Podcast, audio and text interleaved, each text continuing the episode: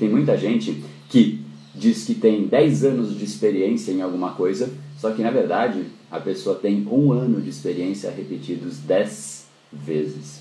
E isso é o que muita gente passa. Tem muita gente que diz, não, eu tenho 10 anos de experiência nessa atividade, mas a pessoa, no fundo, ela só está repetindo mecanicamente aquela atividade. Isso, obviamente, não é positivo, isso não faz sentido, isso não agrega, isso é simplesmente uma repetição robótica das atividades. Para que a gente evolua, a gente tem que adentrar, né, como eu sempre digo aí nesses nossos encontros, o foco é, é o que faz real diferença. Se você não tem foco, você não tem tração.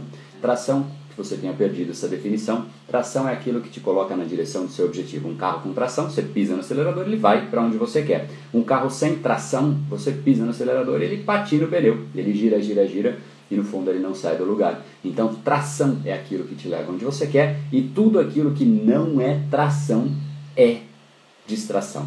Então tem as distrações clássicas, como o celular, como enfim, um monte de coisas, sim. Mas às vezes a gente coloca distrações que a gente não assume como tais. Eu quero organizar aqui a mesa, eu quero fazer tal coisa, você vai colocando e colocando e colocando e quando você vê, você colocou um monte de coisas, mas a sua produtividade ela foi drasticamente prejudicada. Então, tudo que não é distração, aliás, tudo que não é tração é distração. Esse episódio é mais uma edição do Brain Power Drop, uma pequena cápsula de reflexão oferecida além dos episódios regulares. Para aprofundar no assunto de hoje e aprender como ensinar o seu cérebro a canalizar a sua atenção, entre em brainpower.com.br/foco extremo.